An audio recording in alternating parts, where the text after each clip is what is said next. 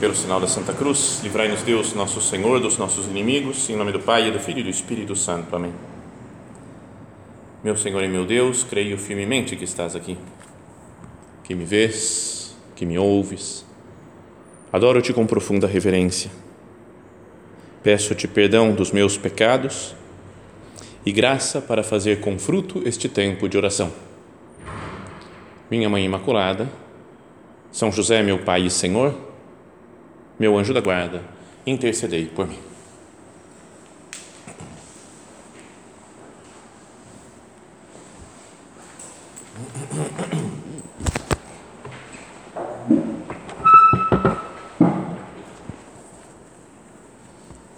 Nós estamos nos aproximando já do Natal, faltam aproximadamente uns 10 dias, né? E, e por isso nós vamos ter como tema desse nosso tempo de recolhimento hoje o Natal, mas o Natal no sentido de encontro com Cristo, porque pode acontecer que nesses dias finais de ano, a gente, de final de ano, nós tenhamos, tenhamos muitas outras preocupações, até os fechando as coisas de estudo ou de trabalho que cada um tem, pensando nas férias, ou um tempo de recesso, né? ou mesmo organizando um pouco, né, como é que vai ser o meu Natal, o Ano Novo, o Réveillon, onde que eu vou passar, com quem que eu vou estar, como é que vai ser a festa, o que que eu vou comer, ou que presentes eu tenho que comprar agora de Natal para as pessoas que eu sou responsável. Aí a gente pode ficar embaraçado, um pouco perdido em muitas coisas, em muitas tarefas e perdemos o essencial, que é receber Cristo Jesus, que nasce para nós. Que nós tenhamos um pouco de paz, agora de calma, nesse nosso momento de recolhimento, para contemplar o menino Jesus. Imaginar que cada um de nós está diante do presépio, né, olhando para aquelas figurinhas lá do presépio, a imagem de Jesus, de Maria, de José, dos pastores, dos magos, dos animais, dos anjos, para, a partir dessa contemplação, descobrir o que é fundamental que Cristo é o Deus feito homem que vem a nós, o Verbo se fez carne e veio habitar entre nós. São José Maria, nosso padre, ele dizia em uma homilia, numa meditação como essa, ele falava: é preciso ver o menino, nosso amor, no seu berço, olhar para ele sabendo que estamos perante um mistério. Não está tudo explicado, né? não é super claro, super fácil de entender. Estamos perante um mistério, né? um Deus que se faz homem. E ele dizia: precisamos aceitar o mistério pela fé, aprofundar no seu conteúdo.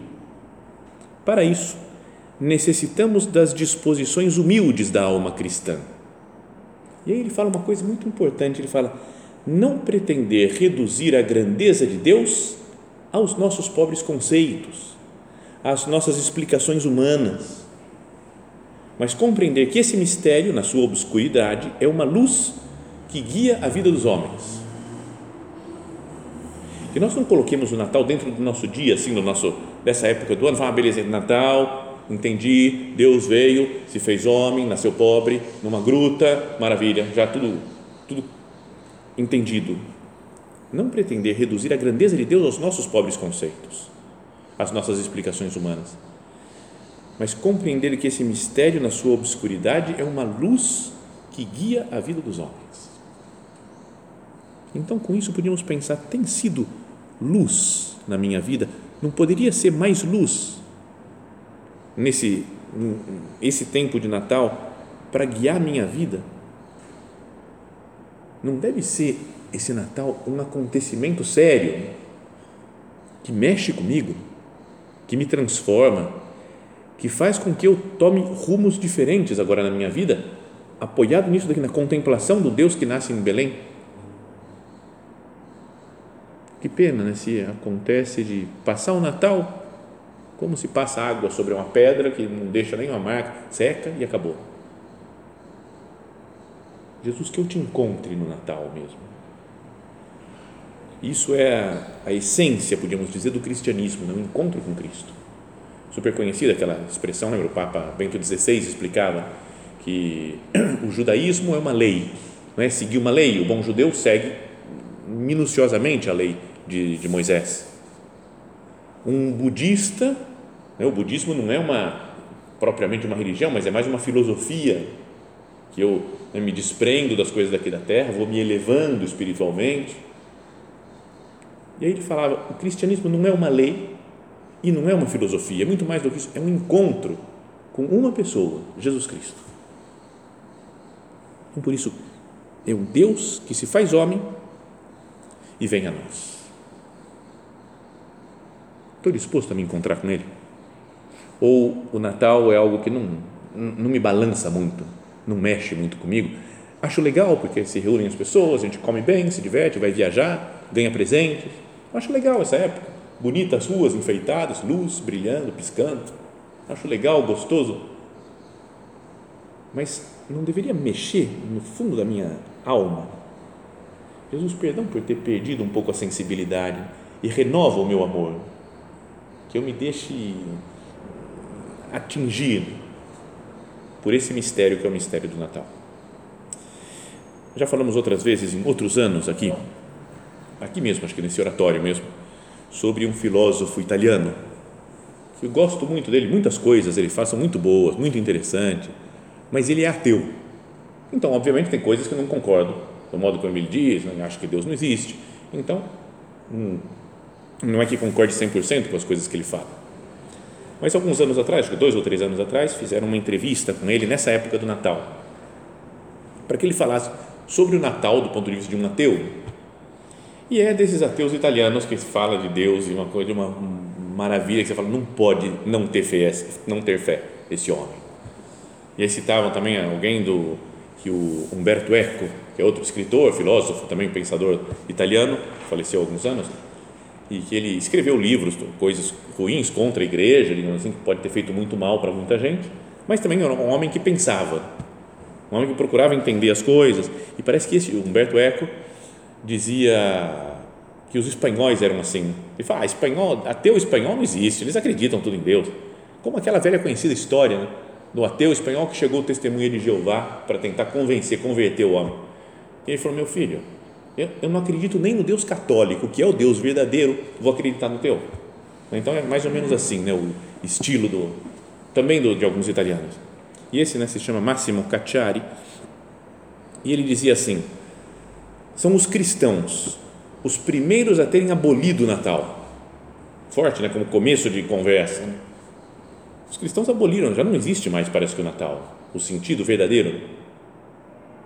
E dizia: a verdade é que a indiferença reina soberanamente e envolve todos, ateus e cristãos. E aí o entrevistador lá tentando compreender né, o que ele dizia, falou, é verdade, né, o senhor tem razão, que o Natal atualmente é presentes, pacotes, viagens, né, mas depois, o que, que acontece? E esse homem, o filósofo, dizia assim, eu que não creio me pergunto, me penso sobre isso. Há um símbolo que deu uma contribuição extraordinária à nossa história, à nossa civilização, à nossa sensibilidade. Percebe? Deus que se faz homem. Não é só um Deus que estabelece uma relação com os homens, mas um Deus que vem sobre a terra através de Cristo.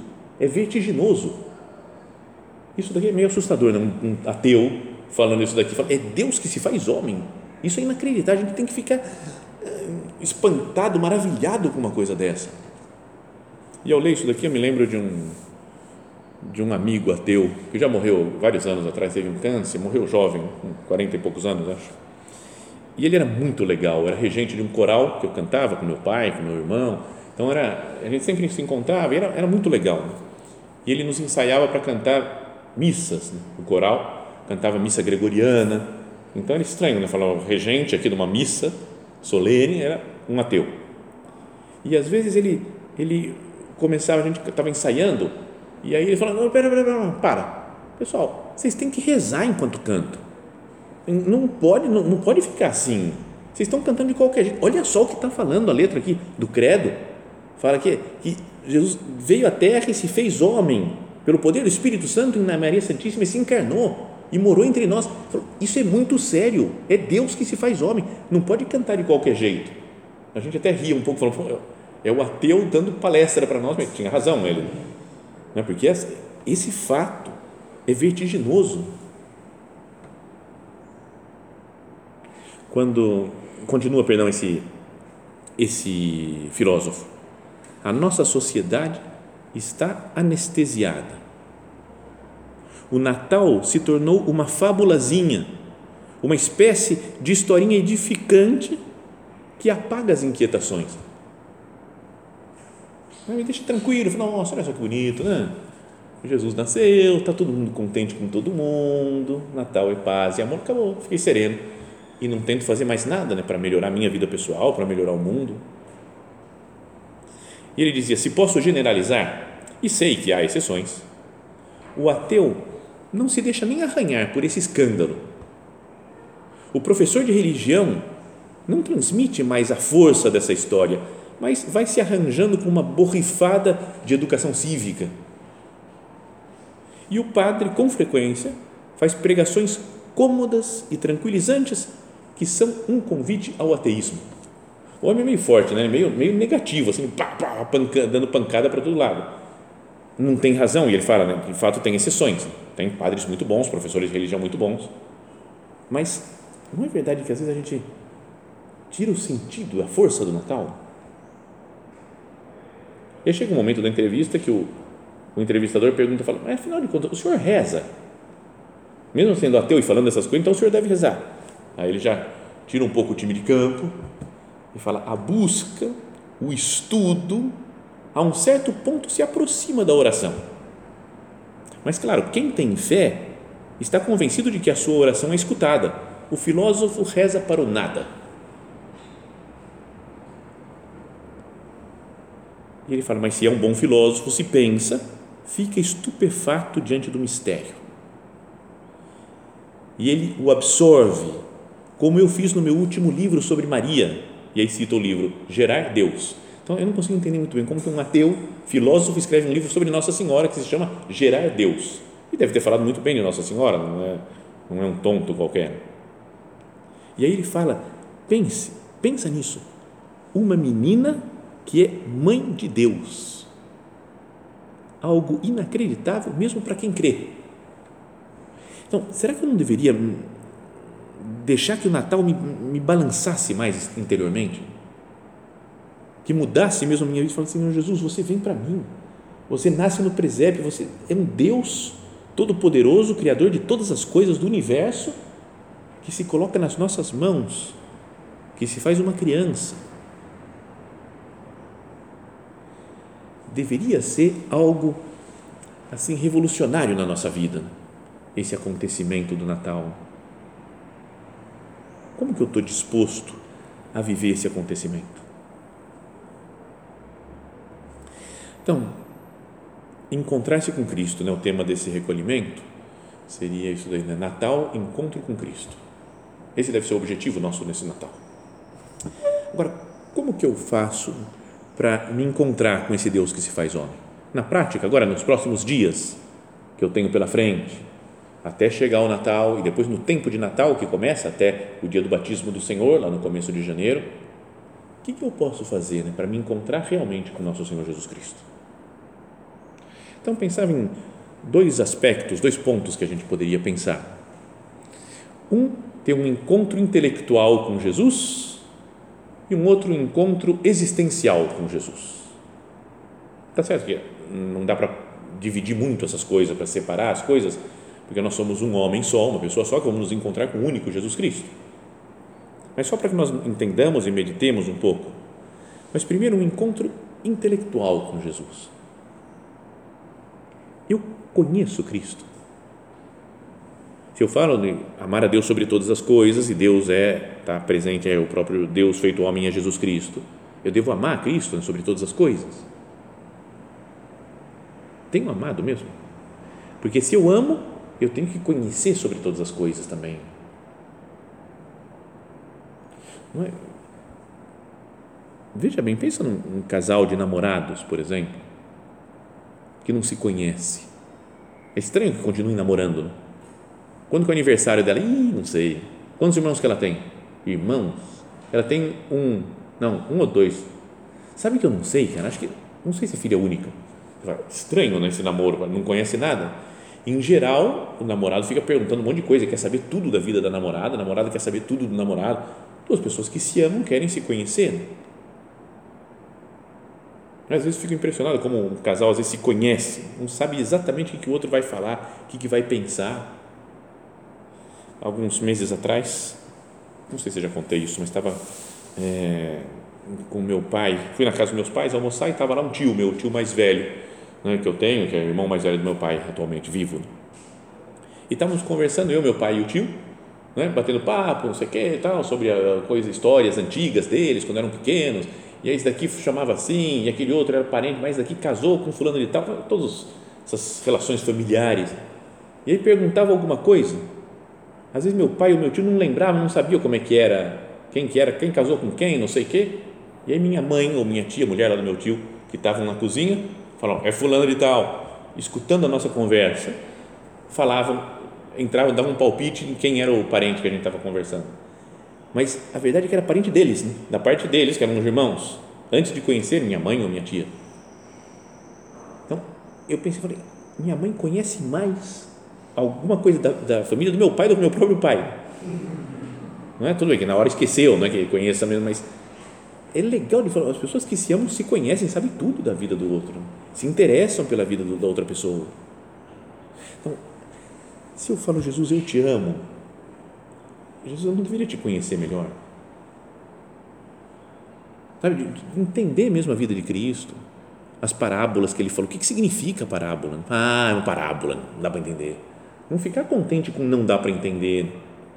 Algumas passagens do Evangelho que são mais difíceis. Ontem, por exemplo, se alguém participou da missa ontem, tinha aquele Evangelho que Jesus fala: Aqui compararei esta geração. São como crianças sentadas nas praças que dizem: né, tocamos flauta e não dançastes, entoastes lamentações e não batestes no peito. Vem João Batista fala, você fala, o que tem a ver? O que é essa coisa aqui, criança que fala esse negócio? E depois ainda Jesus termina falando, mas a sabedoria seja, será justificada pelas suas obras. O que, que tem a ver? E a gente pode olhar e falar, difícil, não entendi. E toco a vida em frente. Mas de uma pessoa que eu amo, eu falo, eu quero entender, né? por, que, por que, que Jesus falou assim? O que, que significa essa frase dele, essas palavras? procurar ler, estudar, aprofundar, ler o Evangelho e meditar com calma mesmo falar como é que eu posso aprofundar mais no conhecimento, no encontro intelectual com Jesus, para amá-lo mais, para viver melhor junto com Ele.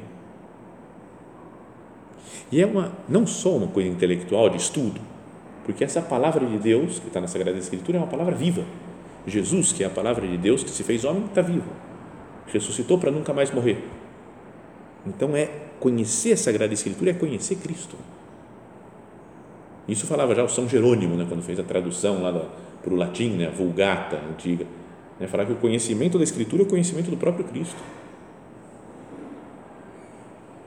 Então isso é um primeiro ponto. E depois podíamos pensar né, e também ter um conhecimento por proximidade com Jesus chamávamos antes de um conhecimento existencial. Eu convivo com ele. Conhecimento existencial da vida de nosso Senhor.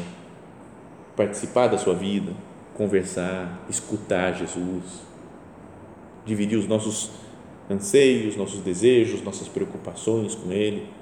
Isso se dá na oração, pessoal, e na Eucaristia. o nosso padre, São José Maria, ele falava assim, citando uma frase do Evangelho, dizia: Nem só de pão vive o homem, mas de toda palavra que sai da boca de Deus, diz o Senhor. E aí ele dizia: pão e palavra, hóstia e oração. Senão, não terás vida sobrenatural. Se o que nós queremos nesse Natal é ter vida sobrenatural, né, que é encontrar com Cristo e viver com Ele, ter intimidade com o Senhor, é preciso né, essas duas coisas: pão e palavra, hóstia e oração. Então, como que eu tenho recebido Jesus na Eucaristia? Que empenho eu coloco para participar da missa? Se eu pudesse participar de mais missas, é uma coisa boa para fazer, talvez nas férias agora. Né? Muitos têm férias de trabalho, de estudo, outros pelo menos um recesso, talvez de, sei lá, entre Natal e Ano Novo. Por que não fazer talvez um propósito de ir mais vezes na missa, e todo dia a missa, por exemplo, missa diária nesses tempos? Porque é uma coisa que vai nos aproximando, mesmo. comungar hoje, comungar amanhã, depois da manhã. Muita gente vai crescendo, não sei, claramente na vida espiritual, quando participa da missa com mais frequência, quando recebe o próprio autor da graça, Jesus Cristo, nosso Senhor, na sua alma, no seu corpo. Então, a Eucaristia, passar mais tempo, talvez, diante de Jesus no sacrário, conversar mais com Ele. E depois, palavra, oração. A palavra de Deus, meditar na palavra dele, como falávamos antes, na Sagrada Escritura, mas querer conversar mais com Jesus. Para eu me encontrar com Ele, Natal, encontro com Cristo, para me encontrar eu tenho que conviver se eu falo de uma pessoa, qualquer um parente meu, explico como que ele é, vocês ficam conhecendo mais ou menos pela explicação que eu dei para vocês. Mas se eu trago esse parente aqui e falo, tó, mora com ele um tempo, conhece, acaba conhecendo muito melhor, né? Pela convivência a gente acaba conhecendo alguém.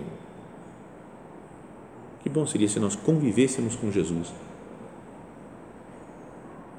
Procurar viver sempre na sua presença. Jesus está 24 horas por dia do nosso lado. Que nós estejamos também 24 horas por dia do lado dele. Né? lembrando que Ele está junto de nós. Como a gente não consegue, né, porque somos limitados, temos tantas outras coisas para fazer, que pelo menos nós dediquemos um tempo para estar a sós com Ele. Outro propósito né, para, nossa, para esse tempo de final do advento, tempo de Natal, eu vou cuidar do meu momento de oração. Uma oração que seja se desprender de todas as outras coisas mesmo das correrias, da agitação interior ou exterior. Porque se nós vamos nos afastando, hoje eu não faço oração, amanhã eu não faço oração, não é, não é pecado, né? mas aos poucos eu vou deixando de rezar eu vou me afastando desse contato com Cristo, vou perdendo a sintonia com Ele. Fazer oração diante do presépio, é uma coisa boa isso, né? ter um presépio em casa montado, ou pelo menos numa igreja onde a gente vai, que tem sempre um presépio, dedicar um tempo para ficar diante do presépio e olhar aquelas imagens. Eu quero aprender desses personagens que estão em volta de Jesus. Então, que cada um de nós pense isso. Senhor, como é que eu posso organizar um pouco melhor a minha vida nesses finais, dias finais do ano, para achar cada dia um momento para estar a sós com você, a sós de tantos pensamentos e preocupações. das preocupações, das coisas que eu tenho para resolver, que eu tenho que finalizar nessa época.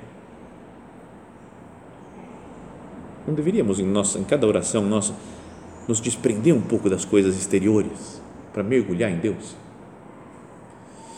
Tem uma música que gosto de meditar às vezes, que não é música de igreja, não, não é música sacra.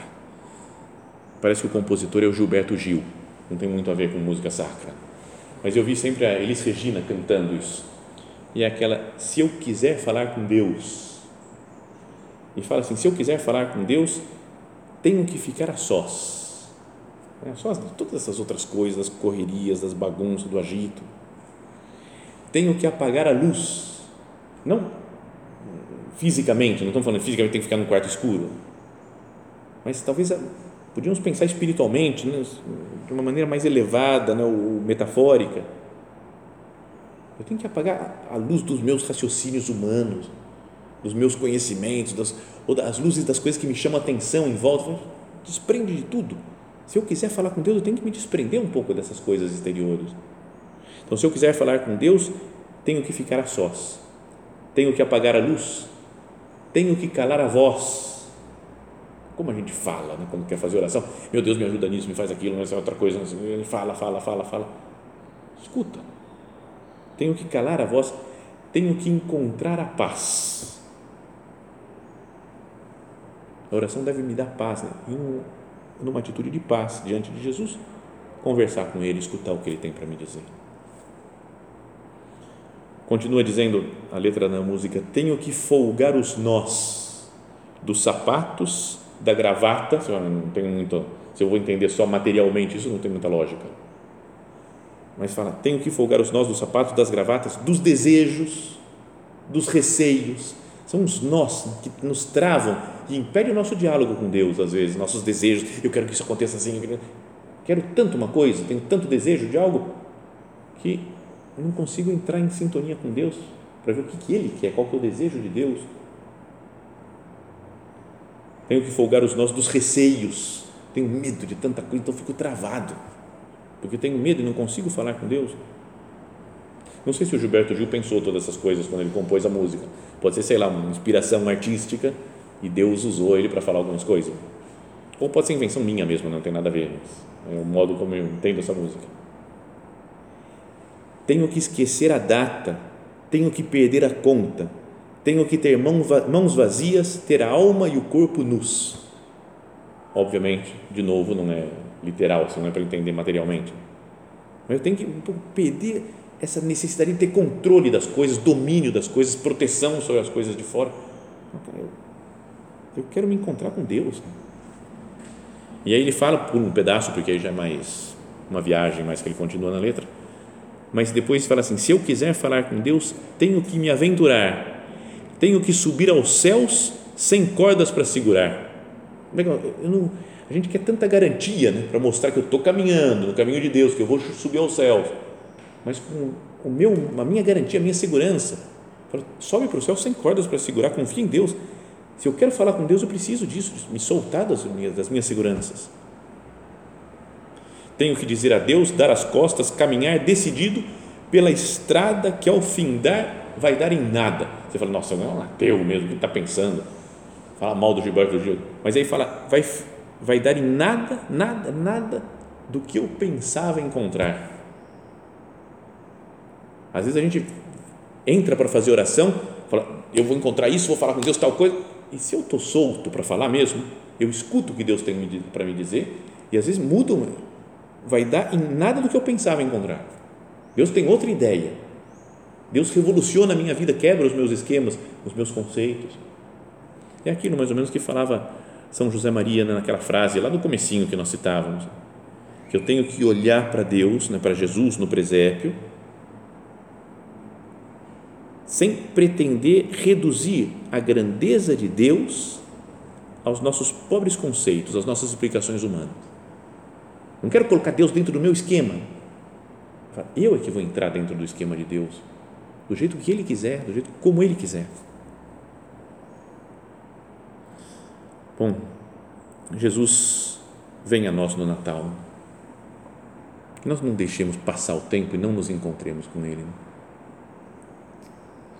Sabem que em 2014, acho que alguns daqui estavam até presentes, teve a, lembra, a beatificação de Dom Álvaro então, vários de nós que estamos aqui fomos lá para Madrid, onde foi a cerimônia da, da beatificação dele, Dom Álvaro, o sucessor de São José Maria, e, e foi muito legal né, pelo, pelo evento, pelo acontecimento, por Dom Álvaro é, canonizado, é, beatificado.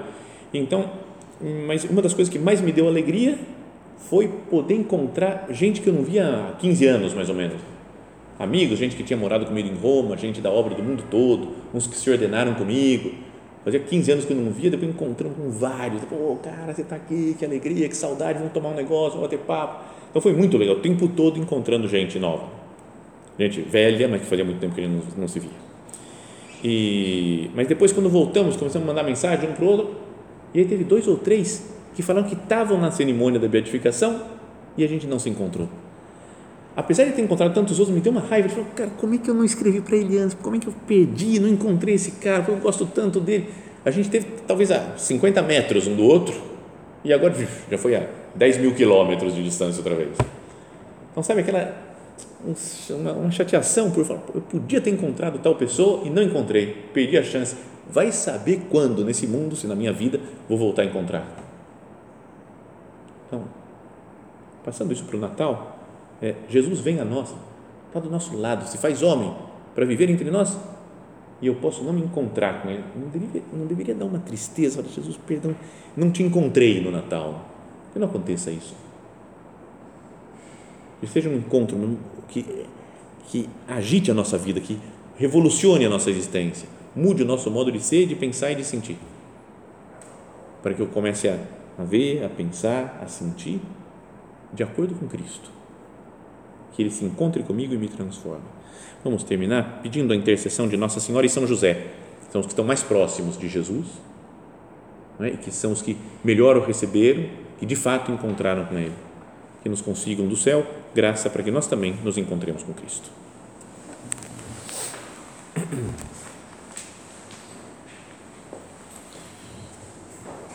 Dou-te graças, meu Deus, pelos bons propósitos, afetos e inspirações que me comunicaste nesta meditação Peço-te ajuda para os pôr em prática.